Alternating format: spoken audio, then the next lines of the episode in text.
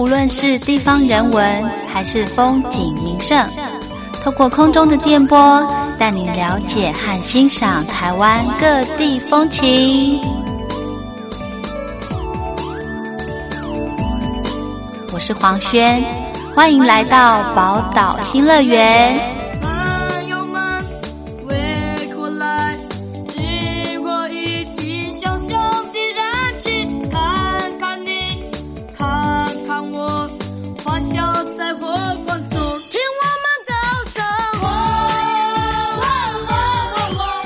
听众朋友，大家好，欢迎收听宝岛新乐园，我是黄轩，非常开心呢，透过节目跟听众朋友分享一些好书。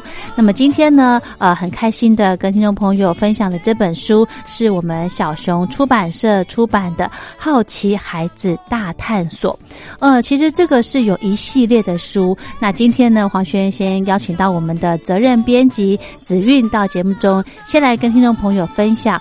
好奇孩子大探索的这个呃书里面，其中有一本叫做《原来宇宙这么炫》。我们先来欢迎我们的责编泽韵，Hello，嗨，大家好。嗯，其实这两本书哦，一本叫做《原来宇宙这么炫》，还有《原来人类这么囧》，这个字念囧，对不对？嗯，好，其实这两本书呢，呃，非常的好读。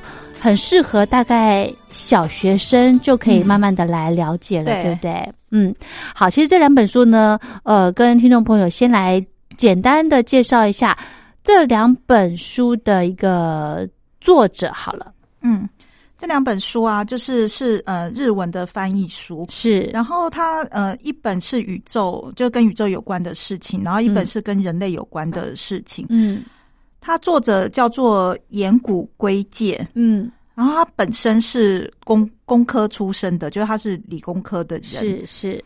那这作者很有趣的地方在于，就是其实宇宙，因为他的工作好像就是在研究宇宇宙这件事情，所以太空啊，太空啊什么，嗯，所以他写宇宙的话，这是他的本行，就对比较没有什么稀奇。嗯，可是他竟然就是也写的人人类，就是跟生物。跟人类有关的书，这样，嗯嗯，对，这就是蛮令人觉得不可思议的，因为很少有人会跨科去写，就是非自己领域擅长的东西，这样。但他他也写了一个，原来人类这么囧，嗯，那他的意思是，就是他觉得现在人类的研究啊，就像医学的研究那些。其实，呃，跟工科有点越来越分不开了。比如说，像基因工程啊，像医学很多方面研究，它需要透过很多仪器，那那个仪器跟工程学就有关系。那也就是他自己本身的专业背景，所以他觉得他以一个工科人的角度来看。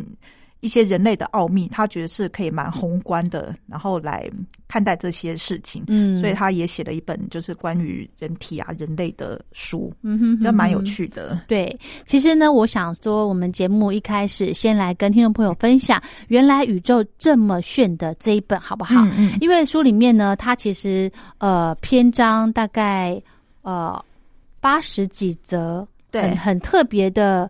宇宙知识，对，八十三则的宇宙知识，然后它就是呃，有分成一些，当然就是这八十几则有分成，比如一些主题，对，太空开发，然后月球、地球啊，然后可能跟太阳相关啊，或者是。更远的的宇宙，甚至是到那个外星人啊，科幻情节，它就是有分很多面向来谈。嗯，其实呢，这本书我看完之后呢，哎，我真的很想跑一趟这个天文馆，你知道吗？真的吗？对，因为想要去看看天文馆那边会不会有更新的一些知识，嗯，或者是可以跟这本书有没有磨合的地方，或者是说，哎，我可能带着我的孩子，或者是跟我先生去讲，我可能会把我书里面学到的常识知识，对，哎，来跟。他分享，对啊，也不一定，对不对？嗯，真的会让人家觉得说，哎哎，可以到那个天文馆去来，哎，算是验证一下，对，嗯，或者是吸收更多有趣的事情，对不对？或者呢，其实我看完这本哦，有关宇宙这么炫的这一本呢，我还想问一些，如果有科学家，我可以问问他一些问题哦。非常期待哦，真的，真的就是觉得说，哎，这个怎么来？而且你像这本书的作者，他是一位日本人，对不对？他原本就是研究太空啊，这个呃宇宙之类的，嗯，所以这八十几则的问题他的收整收整来的真的是非常的不简单呢。对啊，我觉得他嗯可以想到这么多有趣的东西，或是把一些比较专业的东西用有趣的方式写。我觉得是，就是他在他蛮厉害的地方，再配上那个插图就很可爱。没错，没错。所以呢，对宇宙呢，不晓得大家诶了解多少？嗯其实，呃，不了解也没关系。其实这本书已经讲得很全面了，嗯嗯，嗯，而且讲得非常的细，对，嗯哼哼哼。然后呢，更可爱的是，里面有很多大家觉得看完之后，它都它都是一小篇一小篇对的。，看完，之后，对，你会觉得说什么？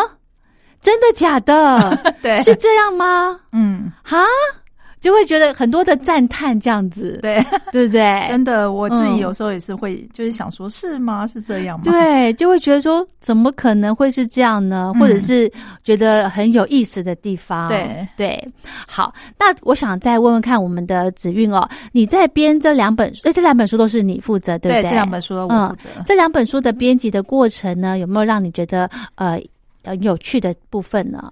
我觉得就是我自己从这本书里面，因为我呃，比如说先谈宇宙这一本，嗯，这本就是我很，我本来也对宇宙的东西就还蛮有兴趣的，有兴趣对啊，对就觉得宇宙很神秘啊，然后那些很远的星球啊什么的，嗯就觉得很很有趣。所以在看这本书的过程当中，其实我自己也学到了不少，就是是就哦，原来有有这些小知识，就是是。还蛮有趣。嗯，然后呃，因为我们小熊的科学书基本上一定会找专家审定，审定的话就是确保它的正确性，这样就是哦对读要要要。对嗯。读者不会接收到就错错误的讯资讯。嗯。没错没错，对，所以那嗯个时候在找呃审定老师的时候，因为我对宇呃天文这一块的专家其实并没有那么熟，后来我有去问了一些就是这领域的的老师，就说：“嗯哼。哎、我如果要这本书要找人审定的话，是。就是大概可以推荐成不约而同的都指向那个呃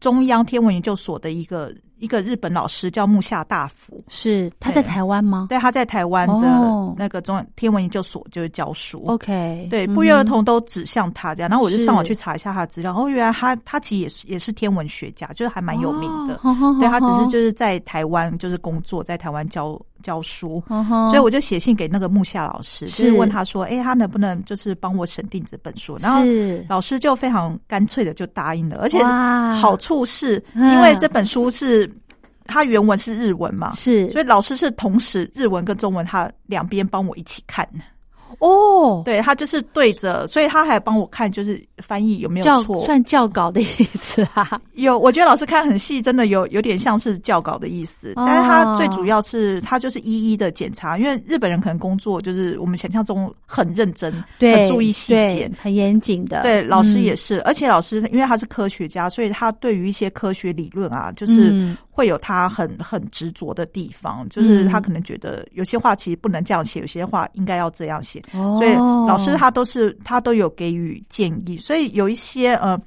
当老师的建议跟原原书的内容有点出入的时候，嗯嗯嗯。我们就是要呃要更改的话，如果篇幅比较大的更改，通常我们也会问原出版社，就会问原作者说我们想要更动更动哪些地方，这样。是，嗯哼，通常会询问原作者的意见，就是尊重他这样。对，对，然后所以老师那个时候就是还帮我写了日文信给那个日本的出版社，这样。哦，所以就非常的感动，好所以整个审哦，查的过程、审定的过程就很顺利。嗯哼，那这两本。很书花花了多少时间啊？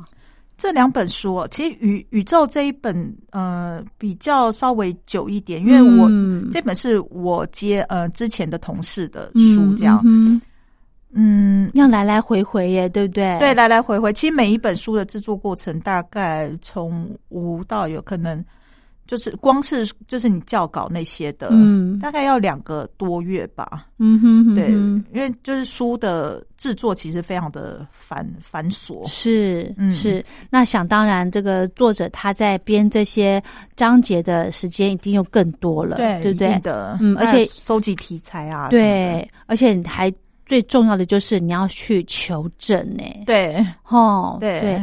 然后呢，我其实这本呃，原来宇宙这么炫的这本，我看完了之后呢，哇，真的对这个宇宙太空有好多的一个幻想想，对，真的，嗯。因为它里面所讲的全部都是在你脑脑袋里面就可以有一个画面出来，嗯。对，他就觉得说，呃，比方说。嗯，第一章就是讲到太空开发不简单，对怎么样不简单的方式呢？就是呃，有太空火箭呐、太空站、太空人这些听起来很离我们很远的这这些名词呢，其实哦里面有很多奇奇怪怪的事情。对，嗯，好，我们请子韵来跟听众朋友先来介绍几篇很特别的，好不好？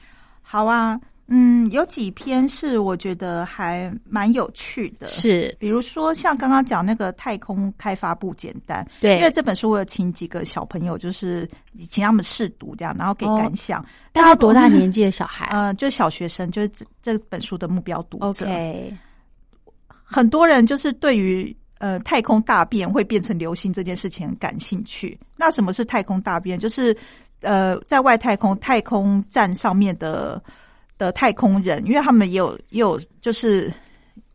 也会有呃想要排泄的需求嘛，当然的，对，一定会有啊啊。，对，所以那那些那那些大便就是要一直放在太空站吗？还是说呃太空人回地球的时候把自己的大便带回来或者什么的？嗯，嗯那当然不太可能带回来，因为他们通常一上去可能就是半年或什么的，就是还蛮久的。哦，对，所以一定要在上面面处理。对在上面处理。那最快的方法就是把它丢到大气层，这样就喷射出去，然后让那个因为像陨石或什么的，其实每天有很多陨石会掉到地球上来。对我们之所以没有发现，是因为它在穿越大气层的过程当中，它就会因为跟大气摩擦，它可能就是就就烧掉对，就烧掉。所以它那个个太空大便也是这样，哦就是利用这样非常自然的方式让、哦让那个呃与地球回收掉的。OK，好，那你刚刚说的这本书，你有拿给小朋友，就是小学生去看，对他们有一些什么样的回馈呢？呃，其中有一个我觉得很好玩的是，就一个小学五年级的，他嗯是说。因为里面有一篇提到说，如果你能够捡到陨石的话，你就会成为大富翁这样的，这件事情。然后，所以他就想说，哇，他为了要，他就说他其实对于上太空没有兴趣，因为你上太空你还要处理自己的大便啊，你吃东西也很麻烦啊什么的，离家又远，所以呢，他觉得可爱哦，对，所以他就想说，那他想要成为有钱人，那他就出发去寻找那个陨石，这样。哦，然后大部分陨石都会掉在一些无人区，比如像南极啊或什么的，所以他就想说嗯自己要去这样。哇，那无独有偶，是我前些天就是刚好在网上遇听到看到一篇新闻，他就是在讲说印尼那边有一个人，嗯，呃，他们家就是屋顶被陨石砸，就是砸破了一个洞，这样、嗯就是有陨石从天而降掉到他家，哇，然后他就觉得哇，好神奇！而且陨石刚掉下来的时候，就还很滚烫，他还要拿那个大毛巾还是什么的，哦就去去把它捡捡起来看这样。是，后来他就把这件事情就是抛到网络上去，嗯，很多人就来报价，因为大家都想要买那颗陨石，呵呵就非常多人报价。他最后卖给了一个好像是美国的那个研究，就是专门天文的研究中心的一个科学家，嗯，他以台币五千五百万的价钱就是是卖出。哇卖出之后，他就成为大富翁，因为在印尼那边可能销呃，他们的物价比较低，所以五千五百万哦对他们而言就算是很高的嗯收天入。价了，对，所以那个哦那个男子好像才三十一二岁，哇马上宣布退休这样。然后我就觉得哇，这他结婚了吗？我哎，那他结婚了，他想说他要、哦他要生女儿啊，然后要买房子啊要什么的，对他最重要自己的人生规划。哦我，就想说，哇，原来捡陨石会变富翁这件事情是真的。是哈，哦，所以我就想说，哦，那我也好希望有一天 有陨石掉到我家，这样 我也可以那个。真的，像刚刚呢，这个子韵讲到这个例子，哎，我有想到了，前一阵子这个新闻也有提到说，呃，我们天空上不是很多星象吗？有一些星座，那定期呢都会有一些呃某某星就会，比方说流叫什么流星雨，是不是？嗯嗯嗯，前一阵子不是有什么双子星座的那个流星雨，对然后就马上想到说，那些流星雨都是大便。没有，也没有那么多啊，真的。然后我就因为我就想说啊，就原本是很浪漫的，你可以跟流星许愿的那个那个景象呢，瞬间的就幻灭了，你知道吗？对，对不对？对啊。然后有个小朋友，他也他也是很喜欢那一片，就是那个嗯大便会变流星，所以他就说，他就说哦，原来大便会变流星，那我以后跟大便许愿就好了，我就不用 在那边等那个流星。太可爱了。对啊，好，真的是非常有意思。其实哈，呃，我相信如果听众朋友可以呃手上有这本书的话，哦，原来宇宙这么炫这本书，我相信呢，你看完之后，你也会跟黄轩一样，想要到天文馆去来更深入的了解一下，对不对？嗯去呃验证一下，诶，书里面跟我们现在的天文馆里面的一些知识，是不是有相符合的地方？对，嗯，好，那聊到这边呢，我想呃请教子韵一些问题，嗯。就是说我看了这本书啦，比方说他有一篇他写到说，诶，在六十四页吧，他说地球每年变瘦五万公吨，对，我觉得这就让我们想到哦，我们要呃，因为就是变瘦五万公吨，表示说它的这个这个体积越来越小了，对不对？对虽然说它有在我们可能感受不到，但是呢，我觉得这也是给我们一个呃，算是一个警讯，就是说要好好的珍惜资源。对啊，真的，因为地球的变化虽然。以宏观的角度来讲，比如说它每年变瘦五万公吨，这对地球整个而言其实是非常非常非常少量的是。的变化。可是对嗯人类来讲，其实它只要稍微有一点跟动，对。对人家就很大影响。比如说像前些天那个地震，是，对啊，它可能只是地牛翻翻身这样，嗯。就就我们就整个都吓。可怕了，太可对啊怕了，真的很可怕。对，还有呢，就是因为地球的这个会每年的逐渐变瘦嘛，嗯，所以书里面有提到说，只能再住十亿年了。对，嗯，所以这个虽然呢，大家那个时候可能都已经呃百年了，但是呢，你知道这种讯息之后，你就会想到说，那那个时候的人怎么办呢？对啊，你要搬到其他的星球吗？所以现在有那个什么火星移民计划啊，嗯，就是想说最近的话，应该就是火星是最有可能的了。是，对，所以他呃现在就是有很多就是在探寻火星有没有生命啊，然后嗯火星是不是适合人类居住啊，嗯就有很多火星开发的那种研究出现这样。嗯哼哼哼对，好酷哦。嗯，还有呢，我觉得还有书里面有提到说，有一篇写到这个小行星嗯撞地球，它其实就是有一些，对，它也算是陨石吧。对，小行星 超级大对他说，只要这些小行星只要有一颗撞到地球的话，你生物就会全部都灭绝，对啊，好可怕哦！呃地球上就是曾经有出现过这个大灭绝啊，这地嗯，恐龙对恐龙时就恐龙时代吗？对听说对就是目前比较有科学证据研究，恐龙之所以一瞬间灭亡，就是因为，被陨石击中。嗯哼，因为陨石击中，它可能是就看是大小颗，对大小。那当初那颗也许是特别大，哦然后它所扬起的那个灰尘啊或什么，它是把整个天空就是全部都盖住了，就像我们进入非常严重的沙尘暴，是完全看不到太阳光，然后可能时间长达非常多年这样。哇，所以非常多年哦，对，所以植物就是都死光了。那吃植物的恐龙也死了，是，所以接着肉食动物它也死掉。所以那些恐龙，因为恐龙它那么高大，它一天要吃东西一定特别多。。对对，所以最后存活下来是反而是那种小小的，哦，对啊等于说生物这样。什么都是重来了，全部都归零了，对不对对对，哇，所以就从这个诶单细胞生物开始重新的来演化、诶呃，也没有到到那么嗯夸张，因为那个时候有一些小生物，比如说那个时候哺乳类已经出现了，哦，可是哺乳类那个时候还只是像小老鼠一样。哦可是因为哺乳乳类的它的特性，比如说它的体温恒定，就是嗯它不像呃。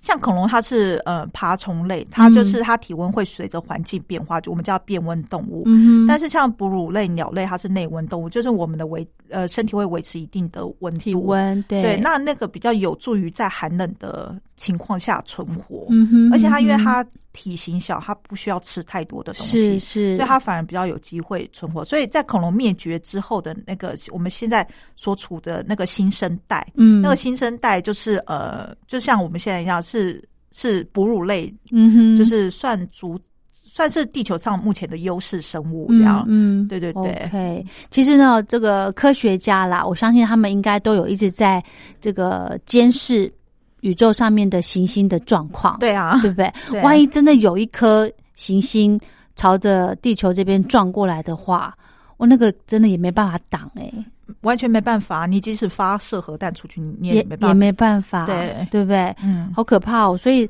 诶，这个电影上面演的这个世界末日那个感觉，真的，其实就是有有可能会突然突然来的，对不对？有可能啊。嗯，对啊，太可怕了。所以不是有句话说，就是不知道意外跟明天哪一个会先到？对啊，对啊。然后这一篇的作者他有下一个注释，就是说人类还没有灭绝的原因，纯粹只是因为运气好。真的哈，对一讲好悲观哦。可是我觉得这样也表示我们要更珍惜现在。没错，没错，真的是一个重点。嗯，好，另外呢，我觉得书里面有提到一个，我好有兴趣哦。嗯这个就是让我很想到天文馆去看看，好，就是我来看看看他那个望远镜可不可以看到这个，就是宇宙中的钻石行星。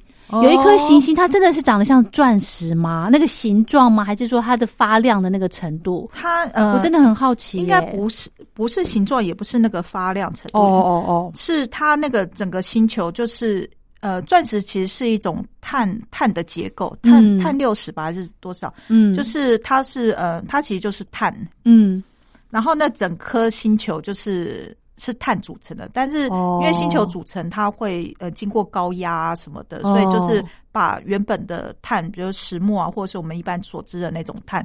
一直压，一直压，压成了就变成了钻石，所以它就是变成一个钻石星球这样。哦，了解，所以不是亮晶晶的星球，要要今天要有人磨。它，钻石不是也要那个打磨才会那对所以我想说，哈，叫做钻石行星，好酷哦！真的好想去天文馆看看。你可以去敲敲看，就是如果你有机会去钻石行星，你敲一带一点点回来，你也发财。真的，我们靠一点血血，对不对？对啊，好，还有一篇呢，我觉得也很特别，就是呃第五十九页的部分呢，他提到说放射性物质其实它是保护了地球的生命，对这个我就觉得很有意思。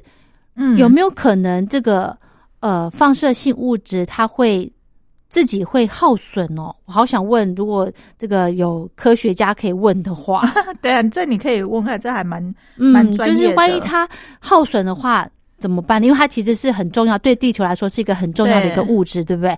那它如果像刚我们讲的，每年地球都会自己瘦身五万嗯五万公吨，嗯，那这个放射性物质，它应该也会因为呃地球的一些诶什么温度啊或者什么来有一些自然的耗损吧，多多少少啦，我相信不。过像呃以地球来讲话，一些放射线物质，嗯嗯，它其实是会有所谓的半衰期。半衰期就是它是呃，比如说假设它今天的放射物质的程度是十好了。是半衰期就是一半嘛，嗯就是它从十跌到五的那个时间有多长？哦，对，那通常地球上的一些放射性物质的半衰期应该是还蛮长的，嗯所以你不用担心它一下就就消失了它是应该是慢慢慢慢的。嗯所以放射线物质，另外一方面它也可以当做地球，就是呃测量地地球地质的某一块的寿寿命，就是它目前有，比如说它的地层演变到现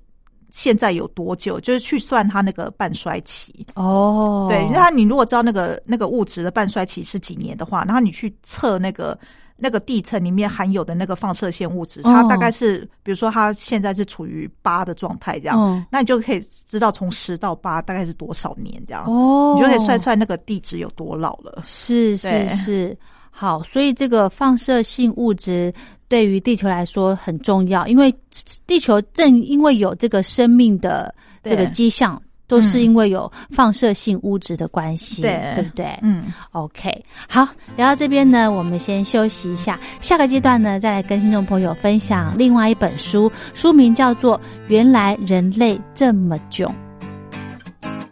左手边有个年轻人插队，看一眼看一眼，眼神充满不屑。电扶梯一对情侣相依偎，你看我我看你，等在走到左边。右手边一个妇人丢纸鞋，走向前走向前，好像没有不对。公车站车门停在我面前，挤向前挤向前，把我挤回路边。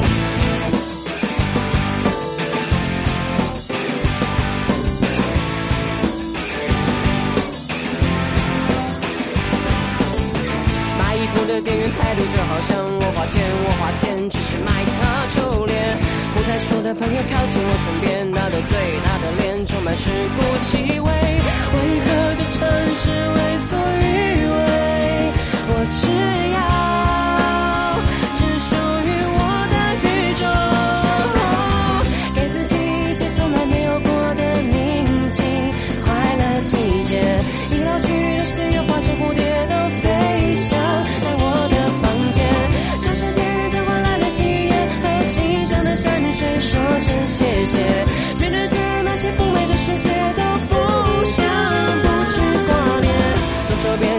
大龙肚子炎，压光线穿过街，直到我看不见。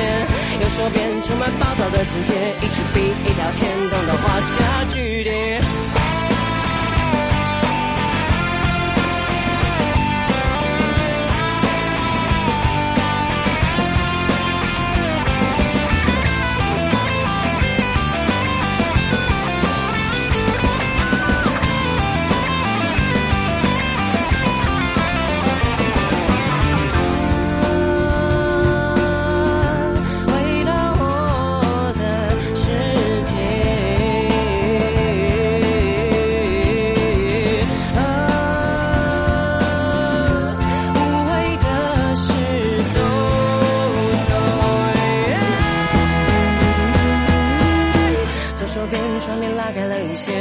房间，我的身边多了一些光线，一瞬间瞳孔缩小了一些，我的房间，我的身边充满鲜艳蓝天。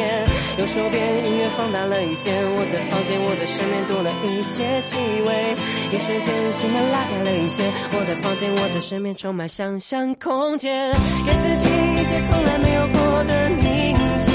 快乐季节，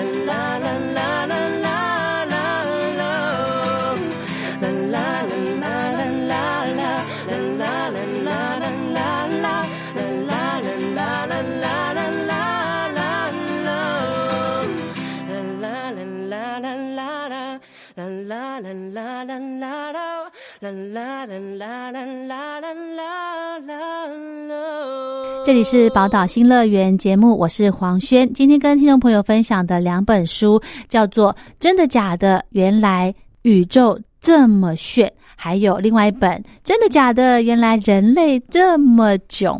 是真的，真的。我们刚刚呢，在上个阶段啊，呃，子韵编辑跟听众朋友分享了这个原来宇宙这么炫的这本书里面有很特别的一个部分。我希望听众朋友呢，可以把这两本书都买回家，来跟家里面的小小孩一起来学习哦，嗯来认识我们的宇宙，还有呃，接下来我们要跟大家分享的这一本，来认识我们的人类。诶，嗯人类不是大家都很熟悉了吗？还有需要认识的地方吗？有的哟，对不对？真的嗯，其实呢，这本书呢，我也想请这个呃子玉呢先跟听众朋友来介绍一下这本书的一个作者，好不好？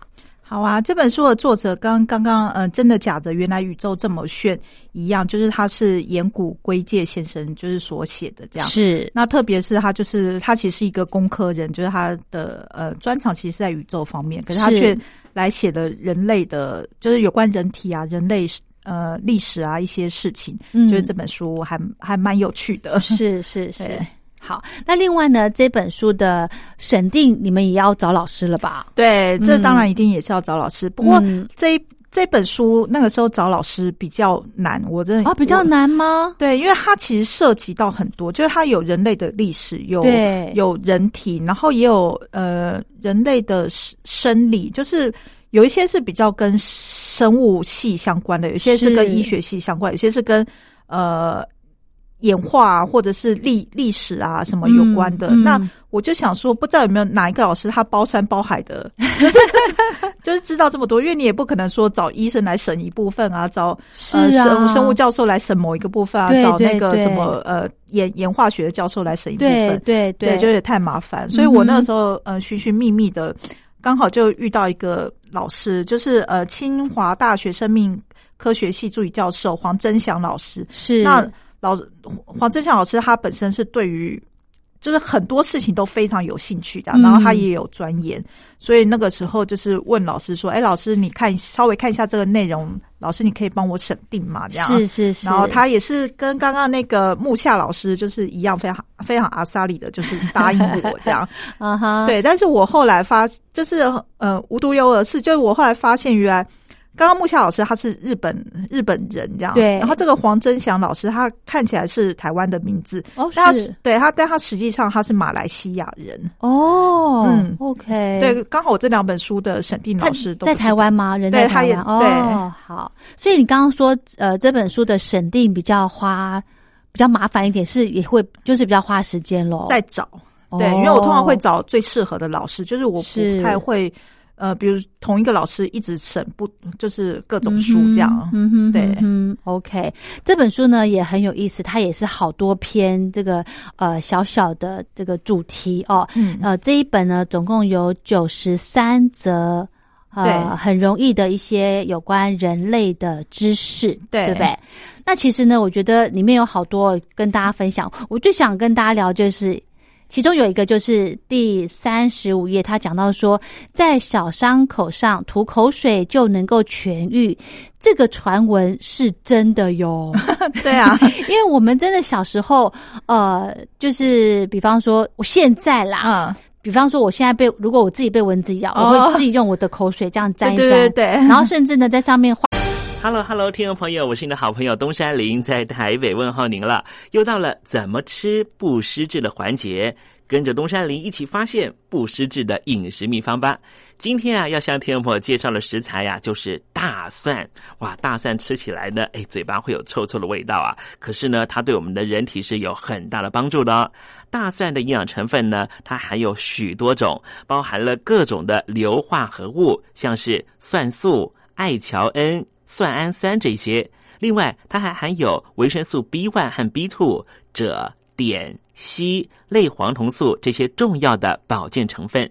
谈到了大蒜的营养功效啊，它能够降低血压，减少有害的胆固醇，增加血液中的有益的高密度胆固醇。它也可以减少肝脏总胆固醇和三酸甘油脂的合成。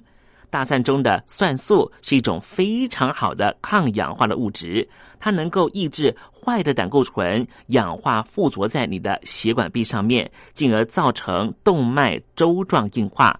同时，大蒜也具有抑制血小板凝聚的功能性，它可以防止血液凝聚，并加速血液凝块的溶解，所以它能够降低动脉粥状硬化和血栓的形成。那么刚才东山林跟听众朋友介绍，大蒜有一种非常特殊的物质，叫做艾乔恩。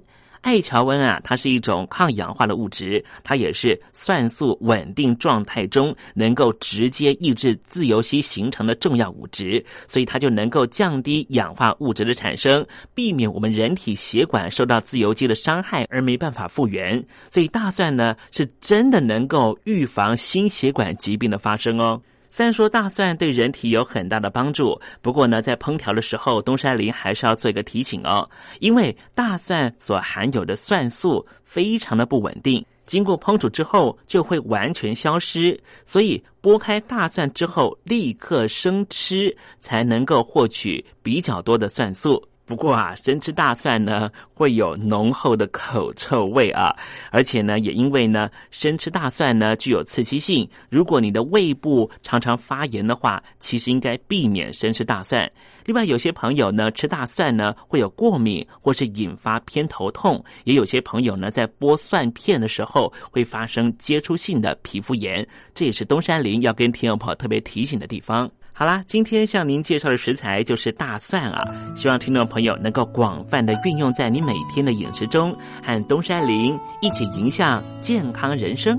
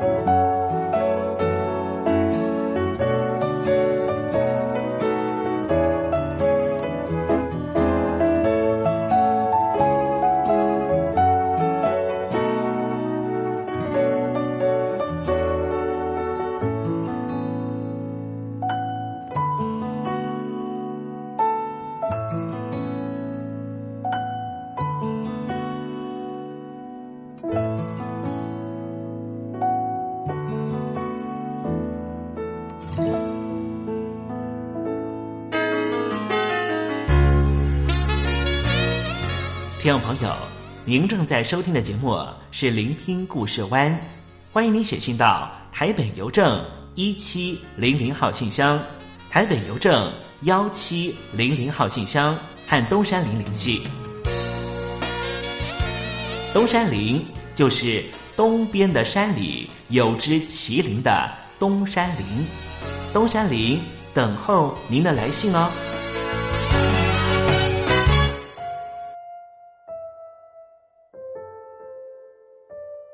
最近啊，辛晓琪老师呢要开演唱会了啊！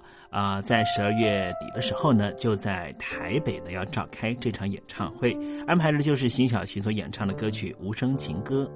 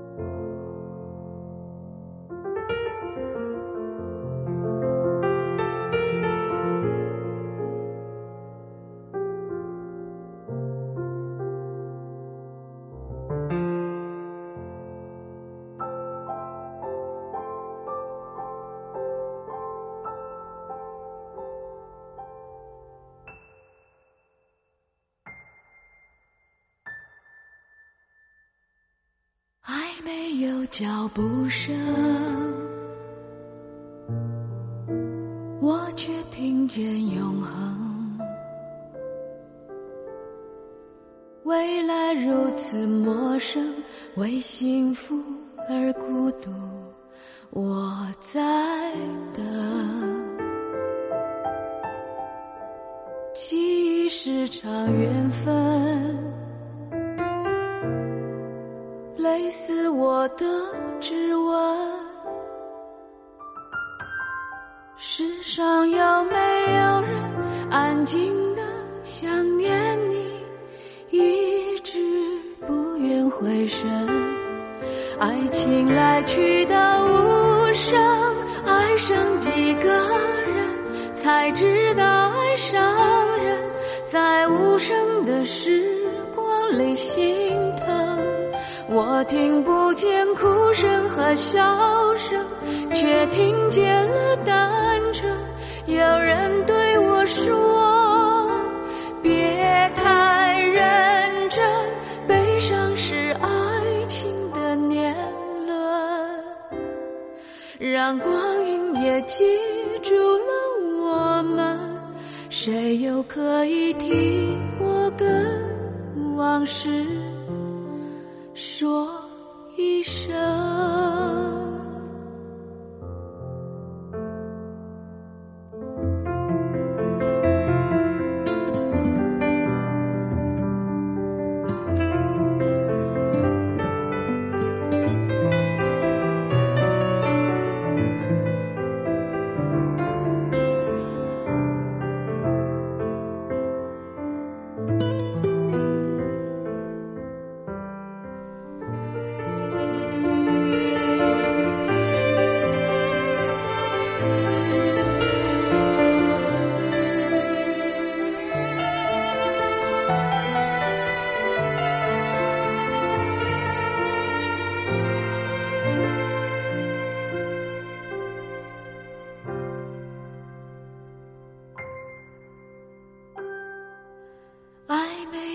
脚步声，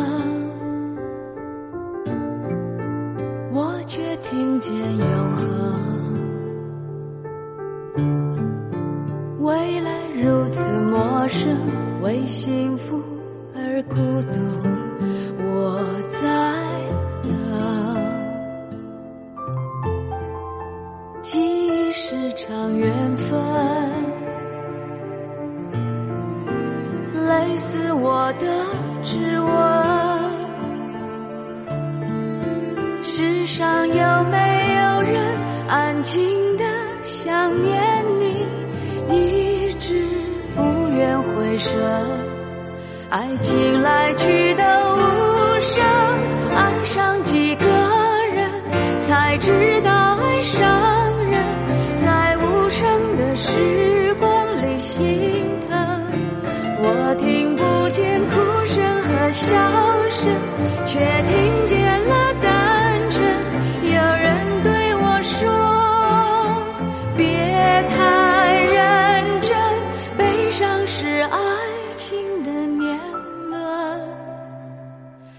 让光阴也记住了我们。谁又可以替我跟往事？”说一声。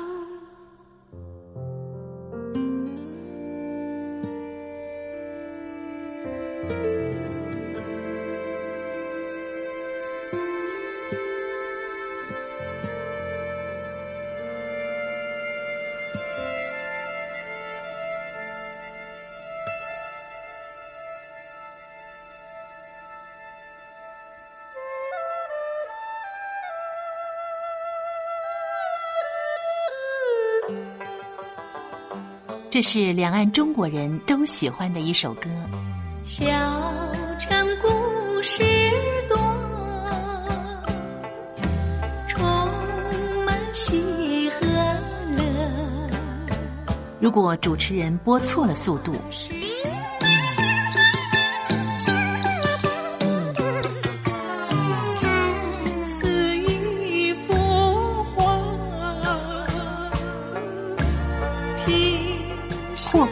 或慢的走调歌曲，都不是听众喜欢的。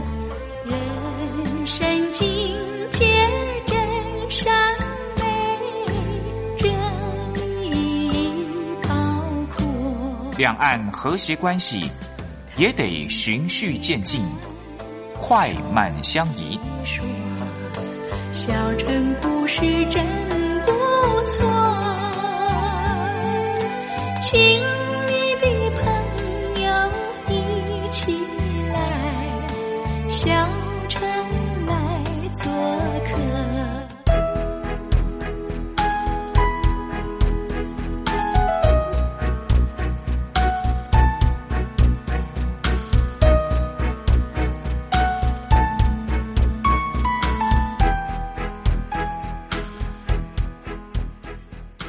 活中少不了知性的真，生活中少不了理性的善，生活中也少不了感性的美。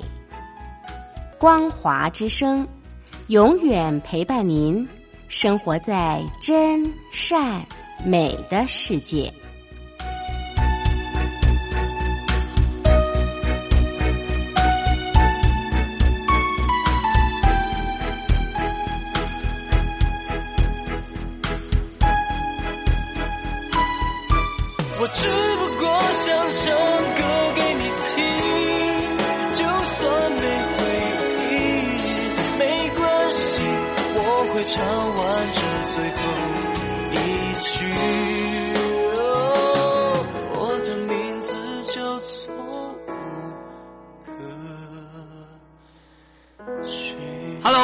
的听众朋友，你好，没错，我就是吴克群。不管你现在在做什么，不管你现在在哪里，吴克群和光华之声在台北问候你。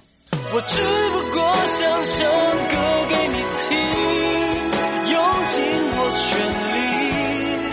力，一首歌。这里是光华之声。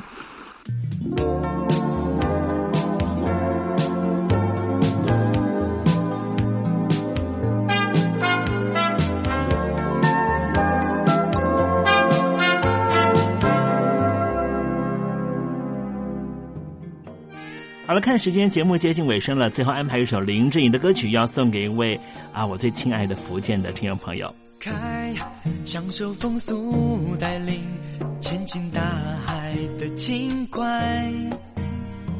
音乐要比冷气都还凉快，把热挡在车外。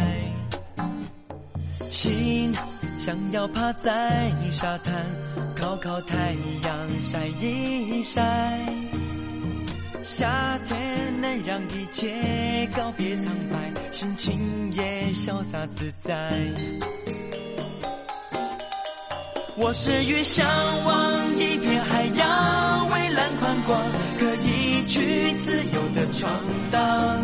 冒险对我是种能量，让我眼里有光，看到最前方。我是越向往一片海洋，蔚蓝宽广，有阳光跳跃在脸上，让我能够完全解放，准我从此渴望自由的想象。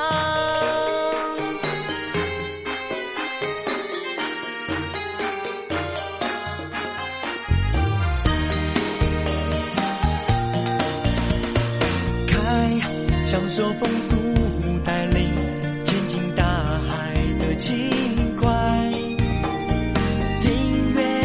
比冷气都还凉快，把热挡在车外。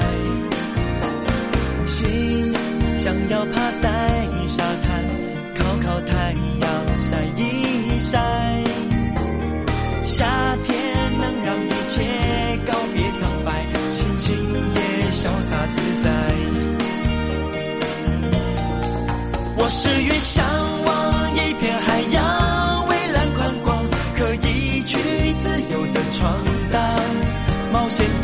我是种能量，让我眼里有光，看到最前方。